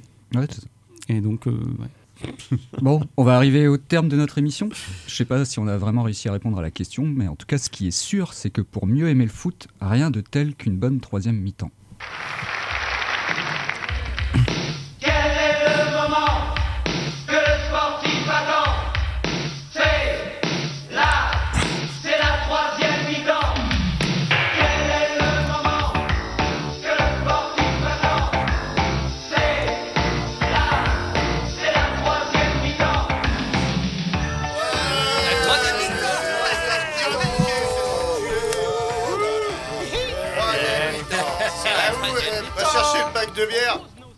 En ces temps obscurs pour le fan de foot, on l'a suffisamment dit, qui peut avoir tendance à se refermer sur lui-même, à cacher sa passion, il faut lutter pour oser exhiber aux yeux de ce monde de fous qui nous sommes vraiment.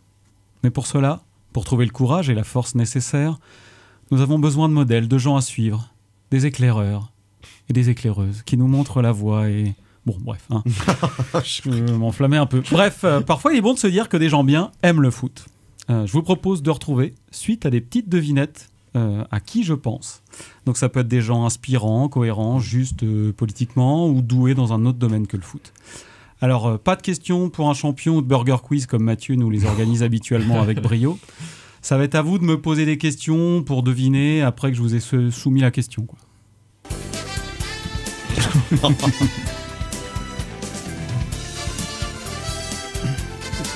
C'est Rocky ou les grosses têtes, ça? Un peu les deux.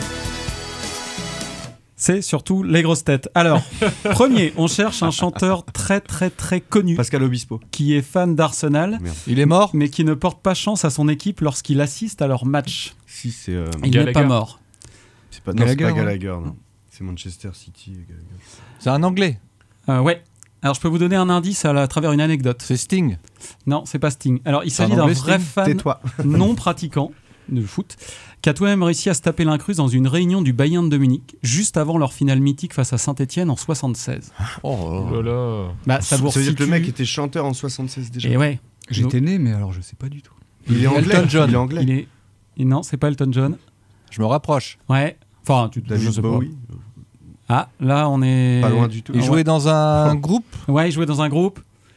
C'est un Beatles. C'est le mec de C'est pas un. Beatles. De U2. Non, oh, euh, on Ah non, était c'est pas un loin. Irlandais. On pas loin. euh, non, on c'est était- les Beatles, on était pas loin. Les Beatles. ont- Les Beatles, on était pas loin. C'est quoi les le- Rolling Stones. Les Rolling Stones, ouais. Ah bah Mick Jagger. Et c'était Mick Jagger. Bonne réponse de Flo.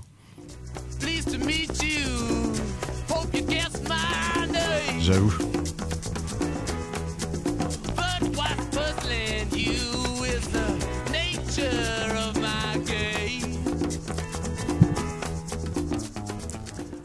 Bonne réponse de Pierre Bénichou, de Flo. Donc il chantait étonnamment Sympathy for the Devil. Pour un supporter d'Arsenal, c'est très étrange. Autre chanteur que pour le coup je n'ai jamais écouté, sûrement je l'ai un peu méprisé. Pourtant il semble en vogue chez certains bobos que je peux être amené à fréquenter qui en connaissent bien plus que moi sur le rap. On retiendra de lui sa passion pour l'OM et le dribble incroyable qui lui aura permis d'effacer Eric Abidal lors d'un match de bienfaisance. Ouais, Jules. C'est Jules Qu'est-ce qu'il a trouvé? C'est moi encore. C'est Flo, bravo Mais- Flo Ouais, tu devrais pas t'en vanter. Ta, ta, ta. T'es méprisant. Toujours des problèmes dans ma tête, toujours des épreuves dans ma quête. Sous bout quand je construis la patte, aujourd'hui il fait beau, je démarre la bête. Les gens ils regardent comment je m'habille, je me présente plus, savent comment je m'appelle. Raisonnez-moi si je perds la C'est long. C'est autre chose que Trotsky Nautique. Un autre chanteur très très très connu, euh, Elton John. Vous connaissez Ah merde, j'ai donné la réponse. Non, pouvez-vous me dire de quel club Elton John a-t-il été le président? Ah ouais? Nottingham Forest. Non. N'importe quoi. Alors ça a été quand même pendant 25 ans. Ah ouais? Il les a amenés de la quatrième division à la deuxième place de Première Ligue en à peine 7 ans. Donc il a été vraiment, c'était un vrai président. Un club Manchester de première Manchester, ligue. ouais. Ils sont plus en première ligue, ils sont en plus en championship. ligue. Ok. Ah. Sheffield United. Non, Burnley. non, ça commence par un W. Ah, Wolverhampton. euh, ouais, ouais. Non. Ah non Je- Là, je, je donne ma langue. Allez, c'était Watford. Ah.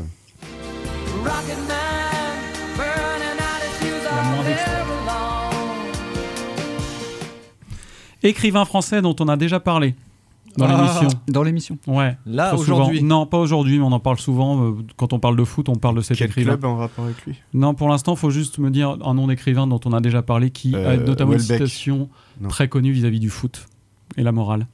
Ah Malraux Non. Sartre. Mais c'est moi qui l'ai dit. Bon, c'était Albert Camus. Albert Camus. Qui peut me dire quel était le poste d'Albert Camus?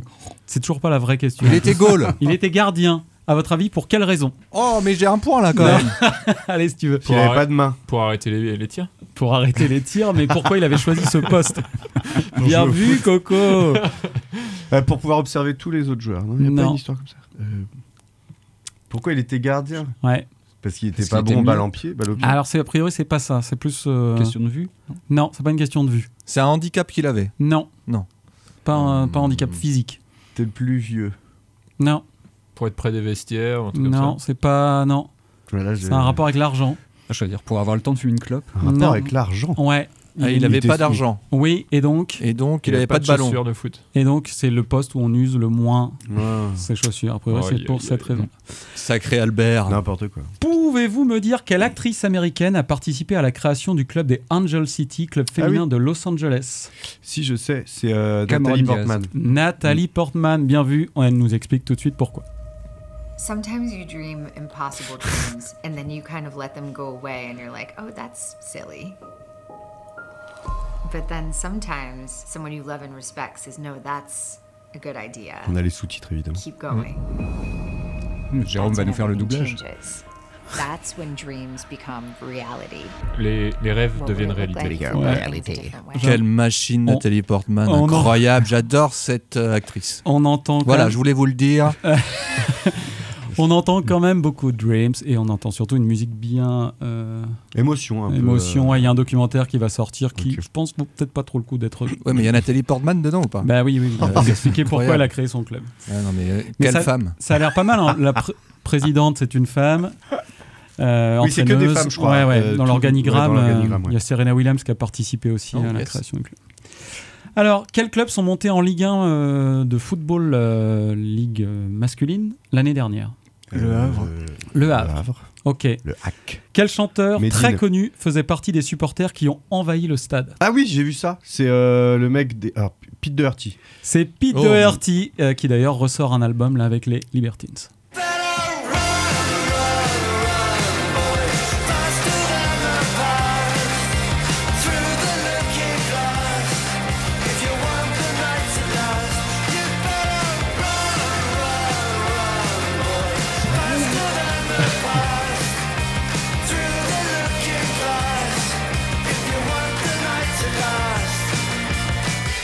Oui, Flo Oui, je crois que c'est parce qu'il il habite en France à côté. Ouais.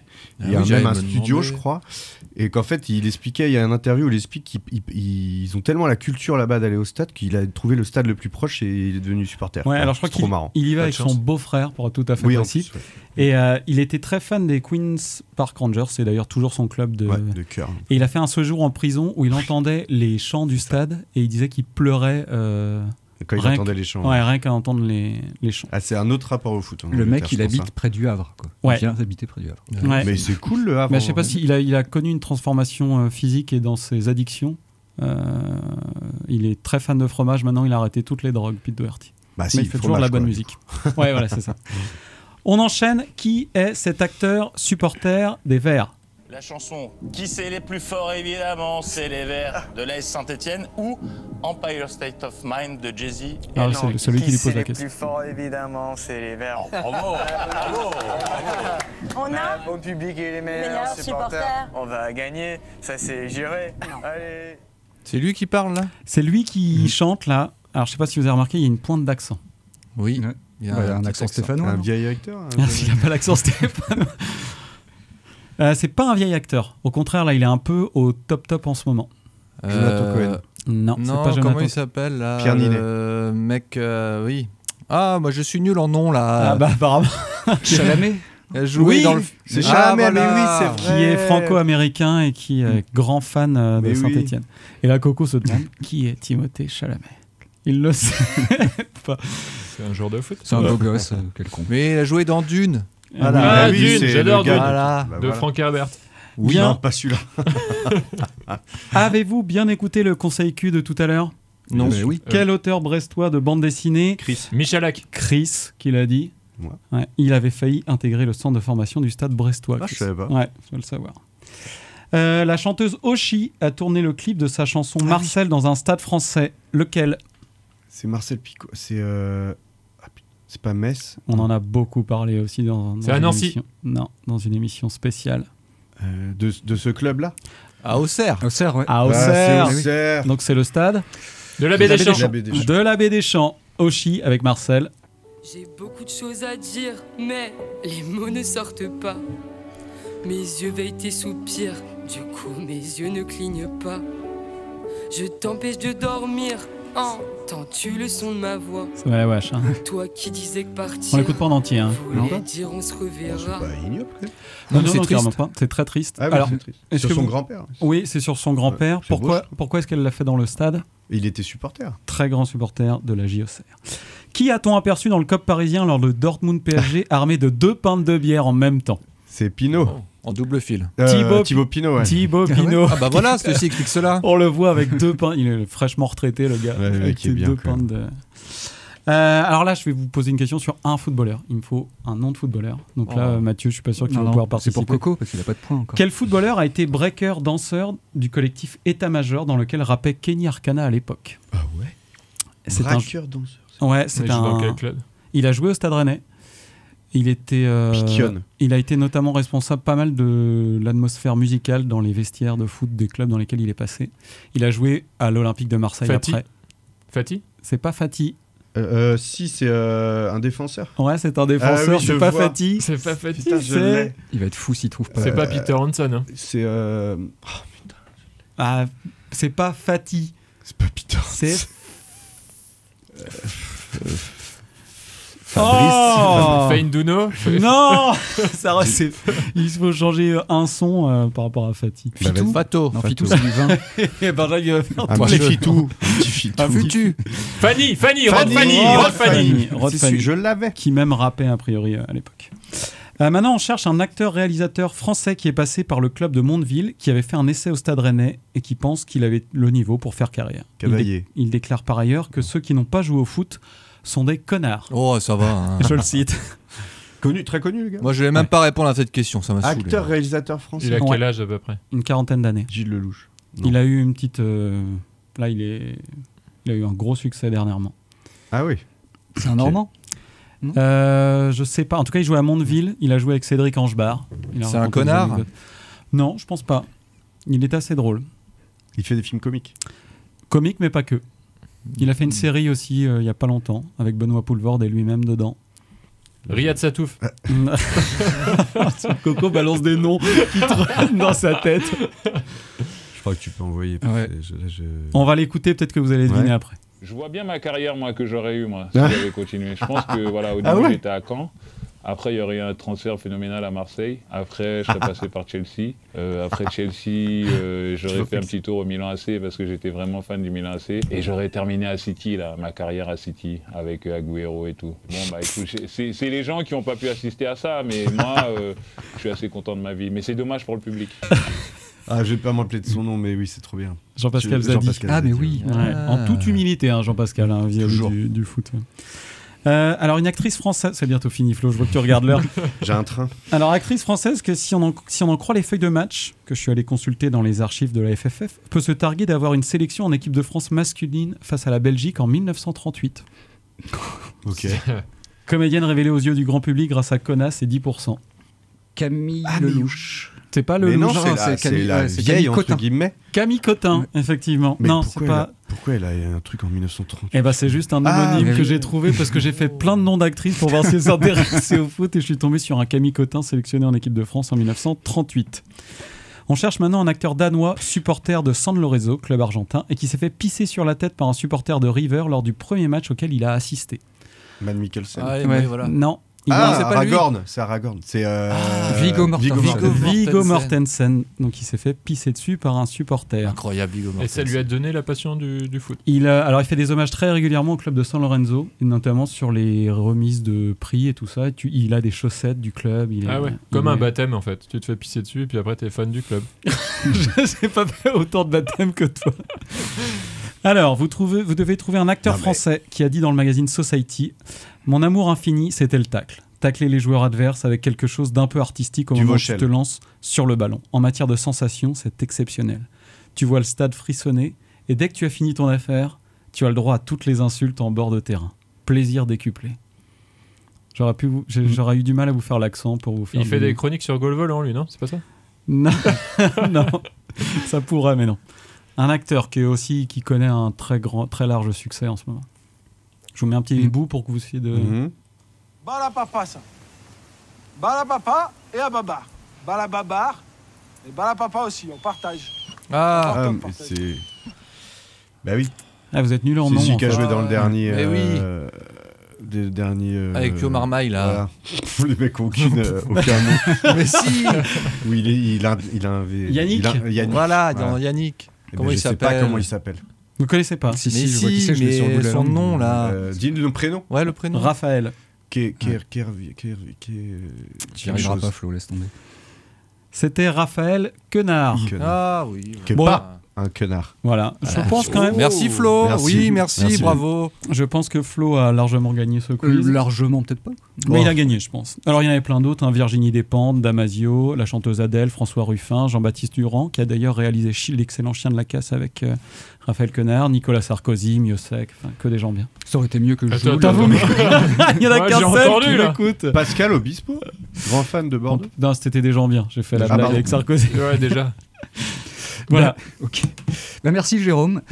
Euh, ainsi s'achève ce nouveau match de Gaulle Volant consacré entièrement au foot. Je me fais le porte-parole de toute l'équipe pour vous promettre qu'on ne parlera plus une seule seconde de foot pendant toute cette année 2024. Paris tenu, les gars? Non, oui, je- arriverai pas. Alors, en même temps, Oui. les, les JO arrivent, donc on va avoir du taf aussi. hein. En tout cas, une chose est sûre, à l'heure actuelle, alors que, alors que le foot, comme tous les autres sports, pourrait être le vecteur de valeurs positives comme l'entraide, le partage, le respect, il n'est en fait pour l'instant que le moteur de la domination masculine.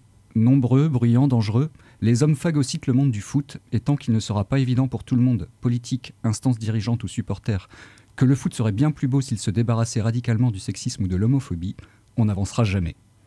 Allez, merci à vous pour ces échanges. On se retrouve très vite pour un nouveau match de goal volant. D'ici là, prenez soin de vous. Bisous. Salut. Salut.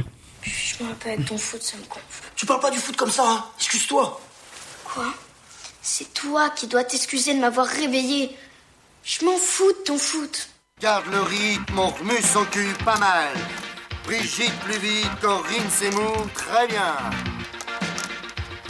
On n'a pas peur de se tordre les reins, voilà. Balance man, cadence man, trace la glace. C'est le man. Et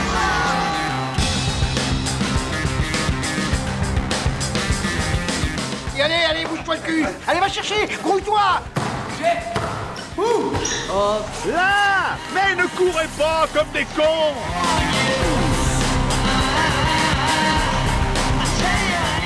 Allez, mets un rouge là-dessus. Les gars, vous dormez là ou quoi? Le match il est pas fini, hein Je crois qu'après avoir vu ça, on peut mourir tranquille. Enfin, le plus tard possible, mais on peut. Ah, c'est superbe. on va- Quel pied Ah, quel pied Oh putain Oh là là là là là là Affirmatif, il va y avoir du sport, moi je vous le dis.